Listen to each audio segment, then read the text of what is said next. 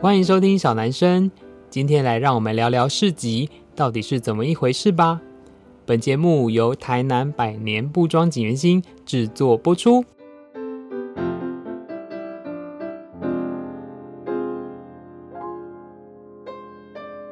Hello，大家好，欢迎收听小男生小老板的台南生活，我是锦源兴小老板子欣。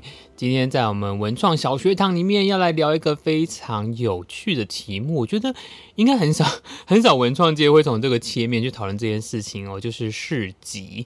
好，我不知道大家有没有发现呢？这五年来，我自己觉得是这五年来哦，就是台湾的市集蓬勃发展。呃，今天我们这一集呢，其实主要是想要来聊聊看，到底台湾的市集目前的现况有，尤其是针对。文创品牌经营者，我们要怎么样去挑选市集？甚至我们曾经参与过什么样的市集？我们小小的心得是什么？这样好，那今天的节目一样，我们有个特别来宾，是之前呢曾经在小男生出现过的，大家应该还有印象，在我们附近的老屋里面开了一间糖果店，也就是乐乐屋的婉玲。那我们今天其实婉玲也跟大家分享。到底我们跑市集的一些经过，因为我觉得他跑市集比我多很多，所以他他讲起来可能比我公正一点点好了。这样好，那我们现在欢迎今天的婉玲。嗨，大家好，我是婉玲。嗯，好，所以婉玲最近去的一次市集是什么？应该可以讲吧？可以讲是哪一场？可以、啊。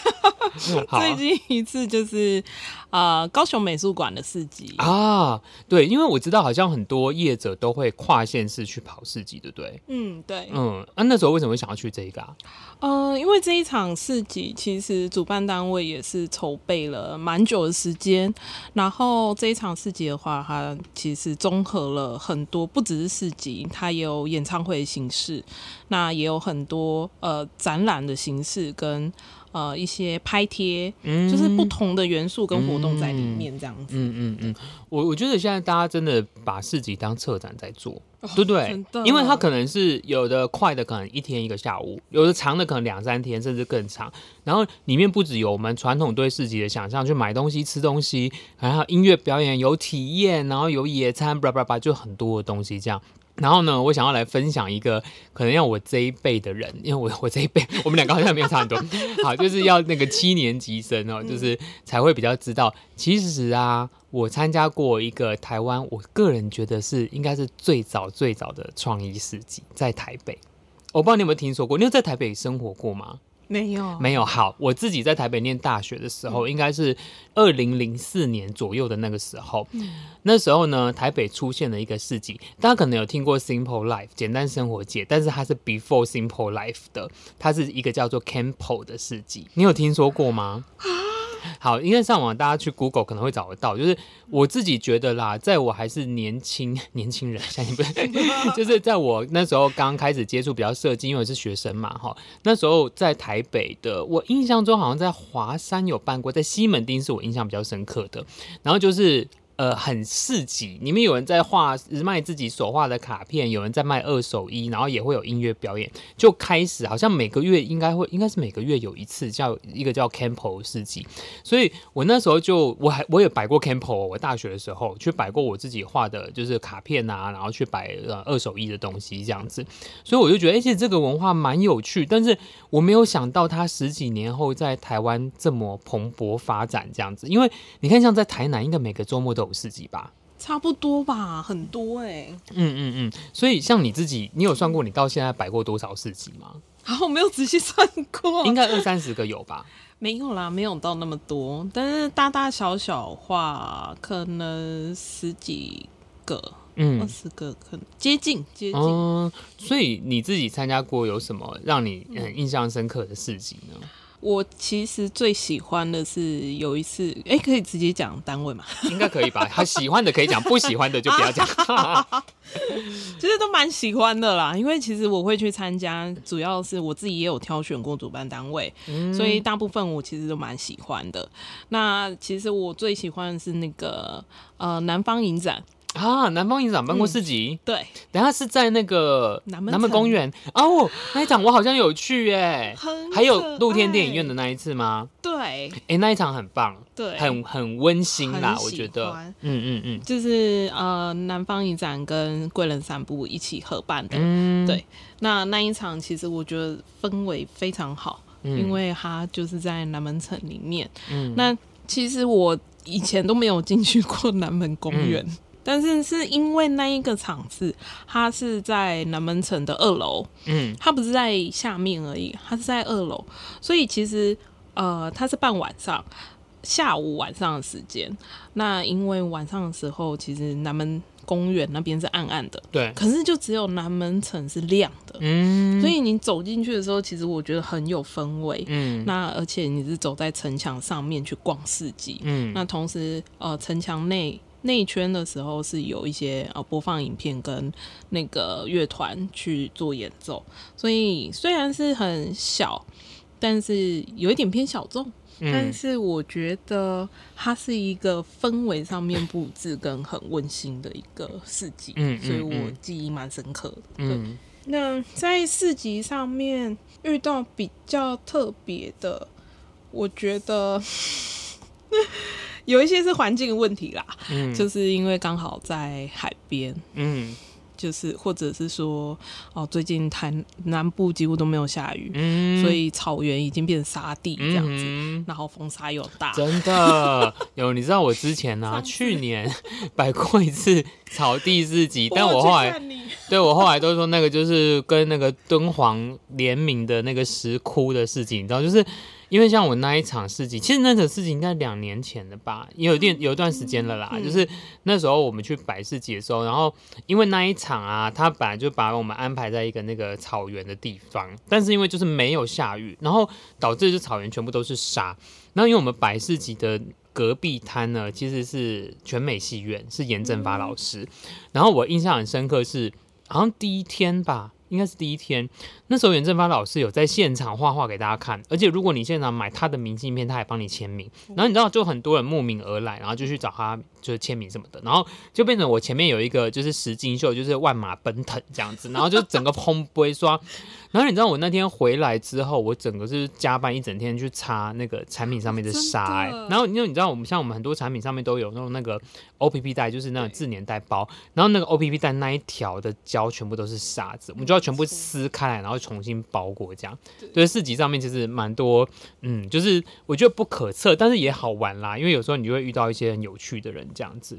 嗯，所以呃，像我觉得你自己应该在。呃，创业就是开始摆市集，变成一个卖家的身份。之前也有逛过一些市集，就是你自己观察台湾市集有这几年有什么变化吗？我觉得其实最早期我接触市集，应该是说我也蛮喜欢逛市集的。那我发现其实一开始是地方创生，嗯，就是有一些地方创生的部分，他们可能案子里面会有一些市集，哦、对。对从那个时候，我觉得那个也算是一个发源点，那就是刚开始有点像社区的形态，那就是每个社区有每个社区的特色嘛，那它就是会有一些因为这样子的特色而去慢慢的开发一些新的品牌店家这样子，我是觉得是从那个时候慢慢开始的，然后后来有一阵子，我觉得市集面临到就是有一点。瓶颈是抢客人吗？我觉得那个时候，因为会去参加市集的大部分都是年轻创业者，嗯，但是市集面临到一个状况是，可能收益上面他们没有办法存活。你说的是市集？主办人还是去摆摊的人，摆摊的人。哦，所以我觉得那个时候也会影响到主办啊，因为他可能揪不到人啊这一类的，对，所以我觉得那个时候，因为我有认识几个品牌，他们后来就是可能转换跑道了。就就，就退出市集市场，对对对对，就转换跑道，可能去上班呐、啊，或者是什么的。嗯、但是后来突然市集又开始蓬勃发展了，嗯，对，然后一直发展到现在的状态，就是结合了很多像大型演唱会的形式，嗯、或者是说有一些主题性的形式，嗯，对，然后越做越大这样。嗯嗯，对，然后有一些已经变成了策展的形式了，嗯，就是他邀请了很多店家品牌是有特色的，嗯嗯，对，那每个店家品牌的风格上面，就是每一个摊位都是有那些店家的风格，嗯，对，那其实我觉得这也很考验店家，因为你等于就是把你整家店搬过去的感觉。对啊，對是啊，对对对，嗯，我觉得这也是蛮辛苦，但是也是有趣的地方，因为你每次只要一参加市集，你就绞尽脑汁在那边想说，你到底要怎么布置啊，或者是说你要怎么焕然一新给客人，就是一些不一样的感觉这样子。嗯嗯，嗯，因为我觉得好像市集从我们刚开始呃聊的到现在。呃，我觉得他慢慢有发展出他的商业模式出来，对对对，嗯，就是可能适合自己的品牌商就会跟着自己走，嗯，或是他可能就会越来越茁壮，然后甚至到出去开一间店就不一定。但是有的人也是，诶，可能参加过几次之后，嗯，觉得不适合自己，或是觉得创业这条路不适合自己，嗯，就不会继续往下走。这样，可是我自己的观察啦，我是觉得。呃，现在市集也是在做分众市场，就大部分有的可能就是哦，主题很明确，然后呃，可能它就是专门以这一类的产品为主的，或者是它是透过呃空间气氛的营造，一些场地的布置，就让大家有点去好像去打卡的感觉这样，所以并不是有市集你都一定要去，我觉得你可以去观察看看这个市集是不是适合你的，因为我觉得就像刚才婉玲讲的。有的市集啊，我观察它是核销用的，你知道吗？然后就阿里不达连那个短灯年钱都出来了，啊、就是有对对，就是那就是核销用的啊。那个你你有做什么策划在里面吗？就是我有我有发现有一些。就是像子欣说，到那层那一很像夜市的摊位，嗯，但我觉得市集跟夜市形态又不太一样。我觉得夜市的话，真的是呃很明确，就是以赚钱为目的性。但是市集上面有一些，它是为了品牌知名度，或者是说他想要跟客人的连接性更强，嗯，这一类的，在情感层面方面，我觉得是比较深一些的。嗯，对，所以我其实蛮喜欢来逛市集的客人。那个不太一样，嗯、对很多呃市集喜欢逛市集的客人，他其实是针对市集的品牌来的，嗯，嗯所以嗯蛮多市集的主办单位，他其实会去邀请一些比较知名的店家，或者是说比较有特色的店家来，那他希望他的客群是针对这一些品牌来的。嗯嗯嗯，所以像你自己啊，因为我相信现在呃，如果你们有在那种类似呃这种创作啊，嗯、或是文创的群体里面，应该三不五时就会有朋友说，哎、欸，最近有什么市集要报名，哦啊、或是什么闲聊，对，大家会闲聊，这样会分享资讯。你你通常怎么去选择适合你的市集啊？因为像你自己是做有点食品点心类的东西嘛，就是。你怎么去选择？因为不可能全部都报啊，因为有的很明显的就可能就不适合你这样子。嗯，我觉得这真的是经验来的。嗯，因为刚开始的时候，其实我还是四级小白的时候，嗯、呃，刚开始也没有呃四级的朋友下去互通资讯，所以那个时候其实是从脸书上面的四级社团上面、嗯、看到很多很多主办单位，他可能就会投出说他什么时候要办活动，嗯、那你可以来报名这样子。嗯，那挑选部分的话，我有误踩过啊，就是呃，因为我本身是做日系的琥珀糖，嗯嗯、那我有踩到，就是 呃，主办单位他其实也是办的那一场活动，其实是农业相关。哦，就我去到那边，我才发现，哎、欸。我周围几乎都在卖农产品，嗯、然后只有我是日系糖果。那、嗯、那个呃商品的落差实在太大，通调落差太大。那那一场生意好吗？那一场我觉得还。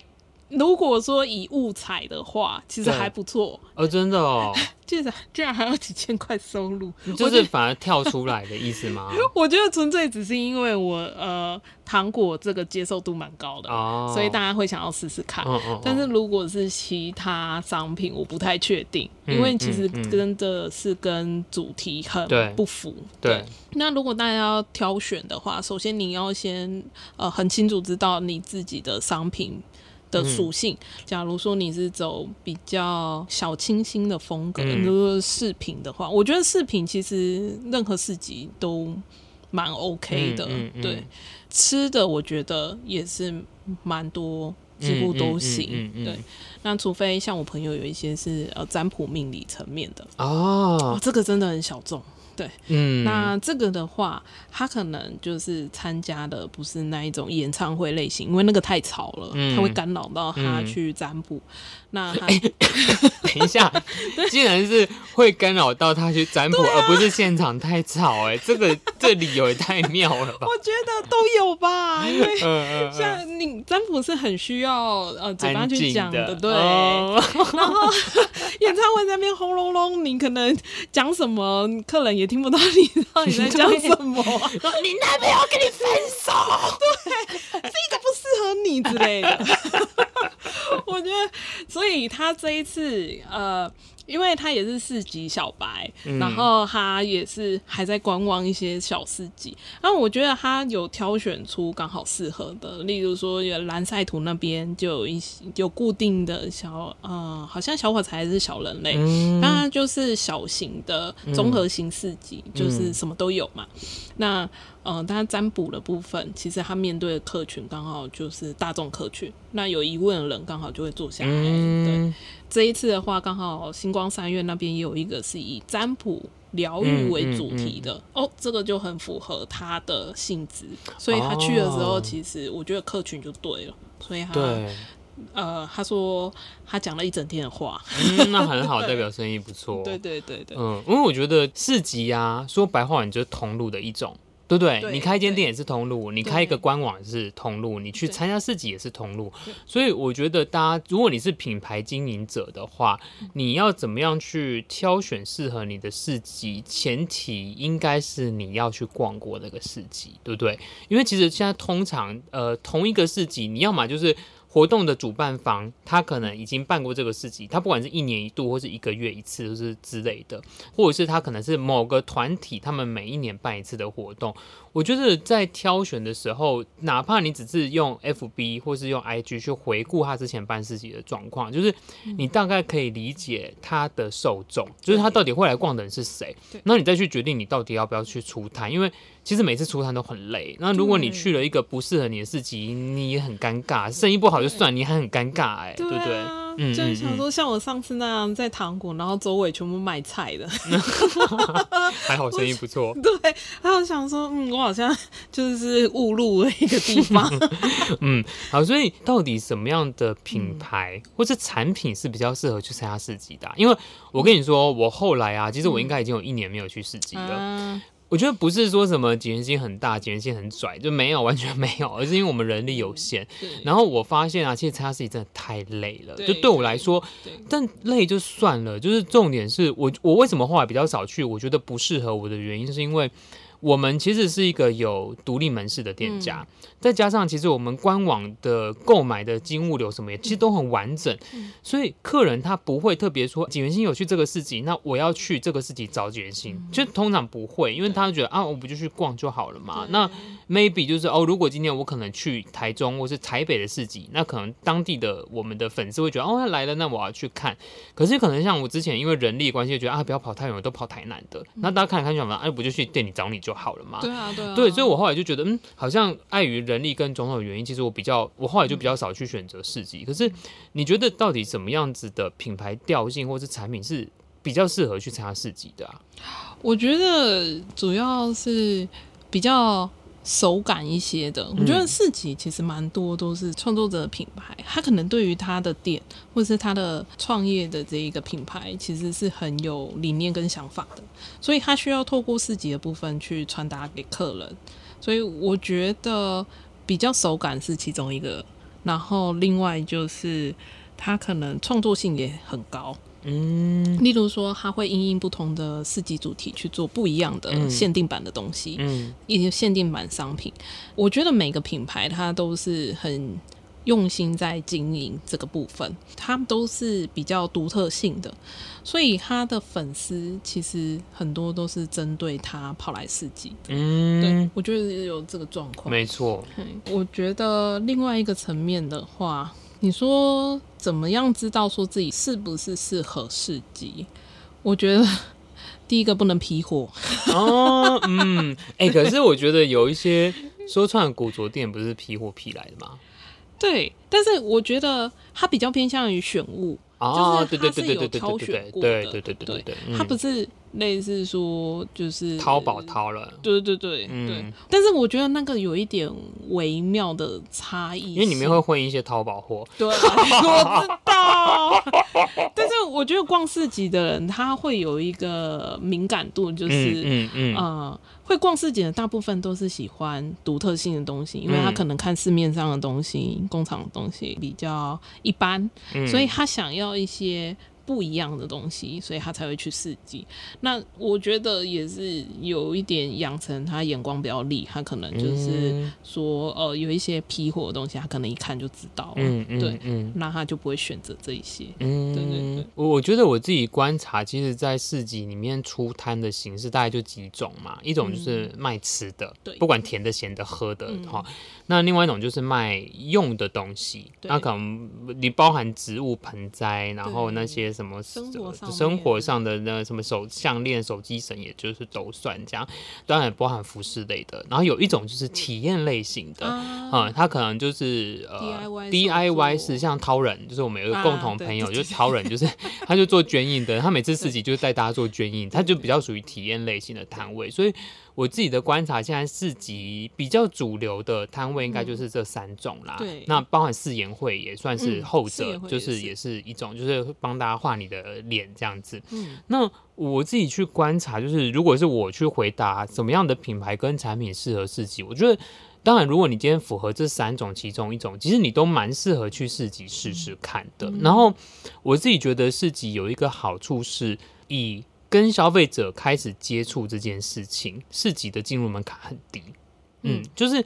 你只要就是，然后可能缴了个摊位费，甚至有的甚至不用摊位费，然后就这个市集，不管你今天要卖什么东西，你的摊位布置的好看不好看，其实如果主办单位不是这么严谨的在策划这件事情，他也不太会管你。你的生意到底今天卖的是五块还是卖了五万，因为也没有人管你。然后说实在，因为市集大部分也都不开发票，所以也不会有人去抓你说 你为什么不开发票之类之类的事情。所以相对它是一个非常具有实验特质的通路。所以我觉得。如果今天大家想要试试看，你知道，其实我之前有摆过市集哦，一个很好笑的东西。那时候呢，呃，我有个好朋友，就是大家可能知道，我跟那个源体育场源头咖啡，对，我们是高中同学这样子。对，然后呢，呃，有一次呢，在他还没有开店之前，他在那个。呃，三二一巷那时候就是三二一巷，还有一些店家这样，嗯、然后就摆过手冲咖啡的一个小摊、小摊、小单位这样子啊。那时候他还没有店，然后有一天呢，我就去找他，然后我就想说，哎、欸，怎么夏天在卖手冲咖啡？你知道热死谁啊？就是你知道很热，你知道吗？然后超级热。然后我就跟他说，这边应该要卖剉冰的啊。然后他就说，啊，不然你我来卖这样子。我说，哎、欸，好像也可以耶。然后，因为其实那个场域比较特别，它有点像是一个呃店家里面，然后前面的中庭，然后给大家去摆东西卖这样子。然后我就去呃那时候就去问那个店家，他说，哦，好啊，你想来摆就来摆这样。你知道我很傻，因为我是一个行动派的人，你应该看锦源兴就知道。然后呢，我就当天哦，当天 right away，我就跑去，我还记得是星光三月的法雅克，买了一台剉冰机。你知道法雅克有卖那种 复古剉冰机，然后呢，我就真的弄了一台剉冰机，然后隔天呢，就陪那个源头咖啡在旁边摆卖剉冰，然后我就因为我就前一天晚上在家里自己煮果酱，然后反正就这样啊，我就觉得那无不可这样，而且后来我还有出摊过两次，去参加另外一个市集，那时候我还没有回来做景元新这样，对，所以如果听众朋友你们有在市集看过一个叫剉冰贝贝的品牌，那个就是小老板的前身这样，好，所以没有啦，我只是要说。因为啊，我觉得自己其实某个程度对于一个创业者来说，他进入门槛其实比较低，嗯，所以我觉得大家都，我其实蛮鼓励你可以在那边去实验，因为某个程度也很残忍，因为如果你东西一直卖不出去，代表它不符合这个市场的需求，你会当天就知道，因为你看到你的口袋还有多少钱，你就会知道这件事情这样。我我相信有应该有很多听众朋友，就是他听完我讲，大家觉得，哎，好像他也可以去试试看。不管他有自己在做羊毛毡，他自己在编织，甚至他自己会种盆栽、种多肉，他自己会煮果酱，其实这些都可以有机会在市集上面摆摊。可是，到底以一个新创业者讲这样好复杂，好，反正就是以一个想要卖东西的人来说。他要怎么样开始去报名，甚至是知道这些市集啊？那个流程大概是什么啊？我觉得没有那么制定性的流程呢、欸。嗯、但是首先你要知道你要卖什么嘛。嗯。总要有个品牌名称吧。嗯嗯。对。嗯。那总要有个粉丝专业，嗯，或者 IG 建立吧。这一些都是很基本的东西，而且还有你的商品照片啊，嗯、跟你的呃，应该是说品牌理念啊，这一些这些都是很基本的东西，具备了之后，你就可以去报名了。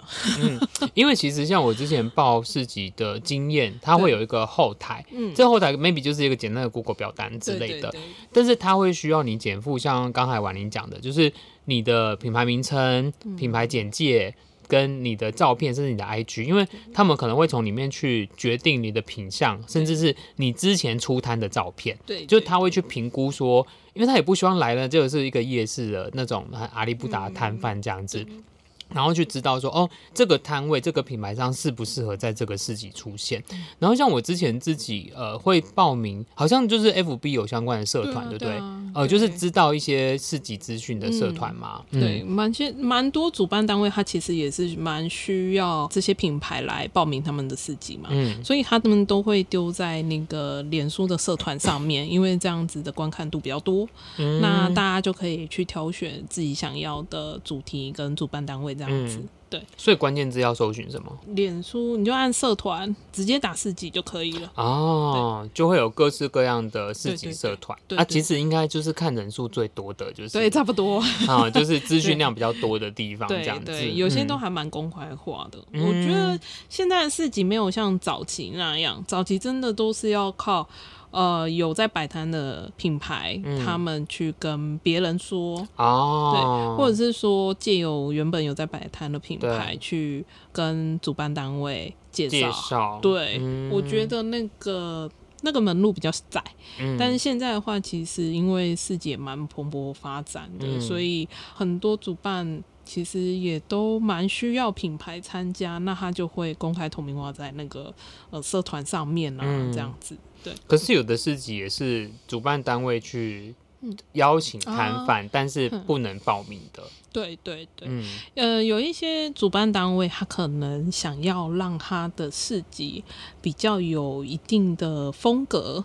嗯，对，或是主题性，嗯，例如说他可能希望维持他小清新的风格，嗯，呃，一些商品风格比较一致性的，嗯、那他就会去挑选他觉得想要的品牌进来，这样子，嗯嗯，嗯，对。所以呃，其实每个市集都会有他自己的风格跟属性。我还是老话一句啦，我觉得大家都可以，如果你今天是品文创品的经营者，你都可以先去爬资料，甚至先去过，因为通常同一个主办单位或是同一个活动前后不。不会差太多，就是除非他有特别明确性的主题这样子，嗯，对。所以呃，你觉得如果今天对于想要去参加市集的朋友，有没有什么建议或是注意事项呢？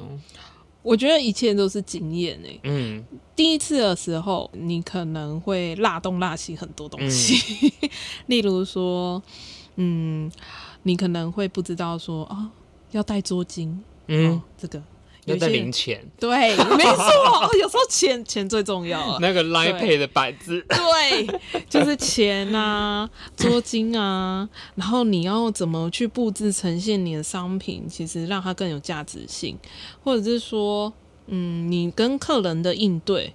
我觉得有有一些有一些品牌单位真的有一些品牌真的很可爱，它其实是很有创造力的，嗯、但是它不善于跟客人讲话。嗯、对，我觉得那个也是在训练，嗯，如何去跟客人介绍你的商品，嗯，对，嗯，嗯对对对，嗯，这个部分。然后我觉得剩余的部分其实都是慢慢经验累积，像嗯，有一次我我参加市集，参加到一半突然下雨，嗯。但是我没有雨备，嗯、所以也是临时，呃，可能朋友帮我去买了那个大的塑胶布，嗯、然后去遮这样子。可是其实市集最怕下雨了。对其实下雨的时候，差不多大家都会收摊了，因为也没有人潮啦。对，其实人嗯，嗯没有人下雨想要出来逛，然后再来就是，其实下雨的时候，你很多商品的部分淋，有时候东西都不能淋雨。嗯，对，所以我觉得下雨其实是最大问题。嗯嗯。嗯那当然，呃，这一次我也有遇到风沙的状况，那风沙真的是无可避免，就是。我觉得沙子这个部分有有一些摊商，他其就是品牌摊位，他其实非常有经验。我有看到他拿刷子，嗯，我这一次真的是没有拿刷子，因为我没有想到封杀问题。嗯、对，但是我有尽量，还好我糖果是有包装的，嗯，要不然我真的觉得很对客人很不好意思，上面都是沙，嗯，可是这个我也没有办法去处理。嗯、对对对，所以我觉得都是经验啦。真的，因为我觉得参加市集啊，当然带东西是一个过程，其实。包含你怎么陈列，甚至你在不同市集你要端什么菜出来，对，其实这个都真的需要经验，因为每一个市集它的受众可能不太一样。如果今天你有比较丰富的产品线的时候，你要带什么东西去？对，这光这这就是一个一个学习，但也很难讲，因为。不同品牌的状况都不太一样，这样对，对，所以还是蛮鼓励大家可以都去试试看的。嗯，嗯，我觉得像我本身是做糖琥珀糖，所以我每一次呃参加市集，我会面临一个状况，就是我可能要先评估一下这个市集，呃，我需要带多少量去。嗯，对，我觉得我需要做多少糖果，带多少量。嗯，但是真的有时候。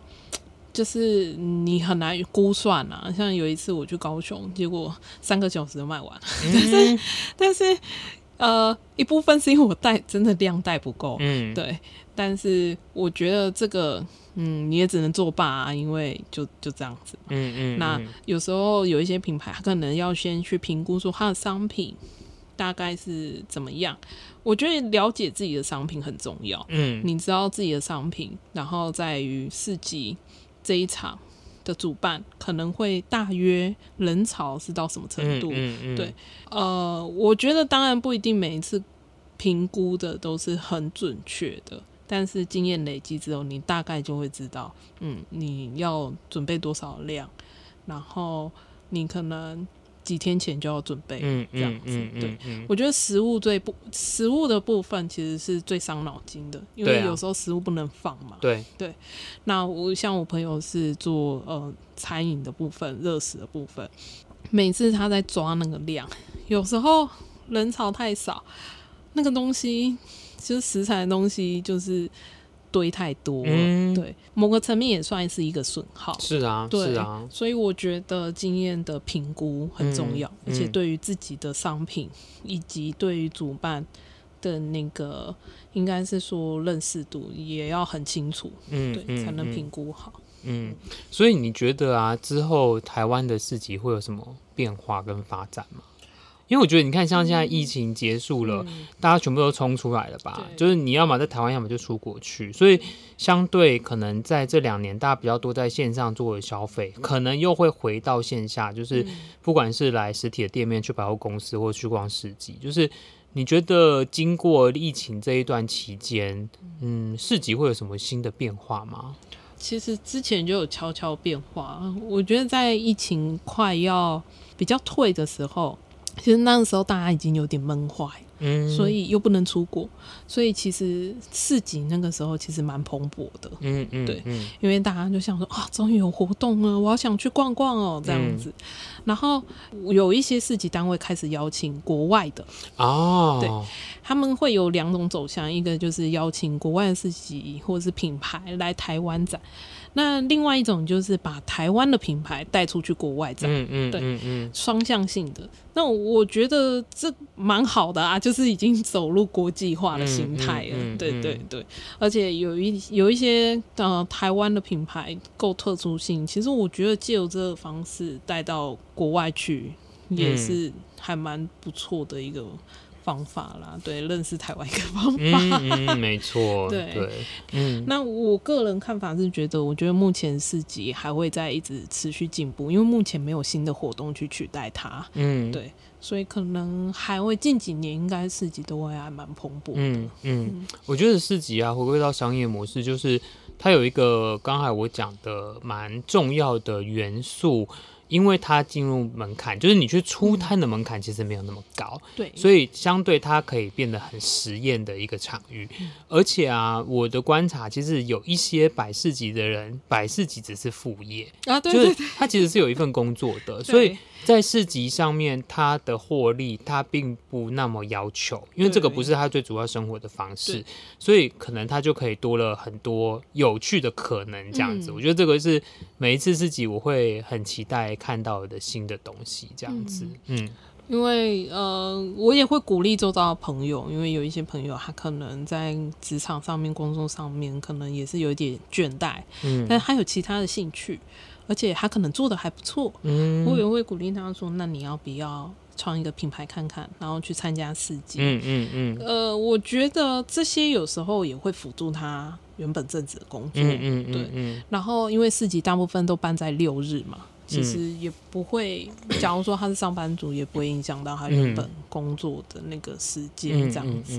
对，好，很开心呢，今天可以跟婉玲聊关于市集的话题，因为我相信我们的听众可能有的你已经去摆过市集了，然后或是 大家应该，我觉得至少都大概每一个月或是每两三个月一定会逛到一次市集，无论你是特别去或是路过的，你就会想要去看看这样子。那嗯，对，我觉得想做就去试试看，因为哎，现在市集报名费大概多少钱啊？四四五百块吗？啊，变贵了！现在多少钱啊？一天？一天有一些主办单位没有，他现在因为桌子椅子都分开租哦，然后有时候呃，光是摊位费有些就是七百到一千起跳。你说包含设备吗？呃，没有哦，哈，只是摊位费而已哦，哈，所以所以包含设备就可能要到一千多，对，但是大部分呃食物的部分都会比较贵。都贵一些，oh, oh. 然后其他的部分手作类的部分是比食物便宜一点，但是基本上早期我们早期不是都两三百吗？对啊，摊位费，然后还有桌子这样子，mm hmm. 没有，现在没有这价钱，现在几乎都是你如果有租椅子的话，起码一天。都要一千块起跳。好，好啦，他们有他们的商业模式，所以出摊的就是品牌就要自己评估自己有没有办法获利这样。嗯、因为我觉得百事吉啊，有一个很讨厌的是。不是你当下看到的，从四级开始到结束那几个小时，而是你前面的预备、后面的预备，你回去要整理东西，前面像你还要去做糖果这些，这其实全部都是公事哎、欸，其实它是一个很累人的事情，这样子。它的前置作业跟后面整理真的是很花时间，嗯、所以不是只有你看到的 哦，就是现场摆摆好结束。嗯，其实，在前面你可能要还要规划一下，呃，你这一次要带的东西跟怎么样摆设。那结束之后，你可能假如说像我们遇到风沙。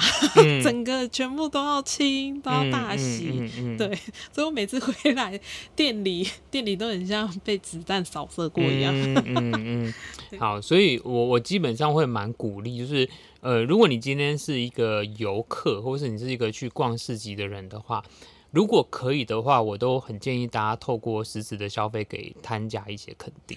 因为我觉得那个消费哪怕只是几十块，其实你知道，所有摊主是知道的。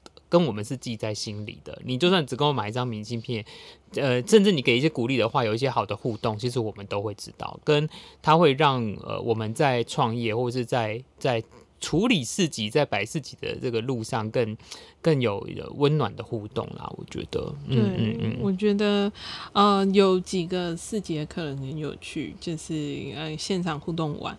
然后我们就会在粉砖的私讯上面变成朋友，在那里闲聊。嗯、对，没错，我觉得这个就是市集多的人与人之间的互动，这样子。好，今天很开心呢，我们来聊这个关于市集这个话题哦。那呃，如果大家对于市集摆摊，应该是说摆摊啦，对，就是你想要当一个卖东西的人有兴趣的话，希望这一集的节目内容可以给你一点点小小的启发。那如果你针对摆市集有更多的疑问，也欢迎你可以在我们 Apple Podcast 下面留言给我们，就是想要问我们什么。问题，然后我们就整理一下我们知道的事情，maybe 就是有时间再录一集这样子。好，所以今天非常谢谢婉玲来跟我们分享关于在台南、在在台湾、在台湾百事节这件事情哦。那也感谢大家收听。如果你喜欢小男生这个节目的话，欢迎你在我们 Apple Podcast 下面给我们五星好评，或是留言鼓励我们。那我们就在下一集的节目内容见喽，拜拜，拜拜。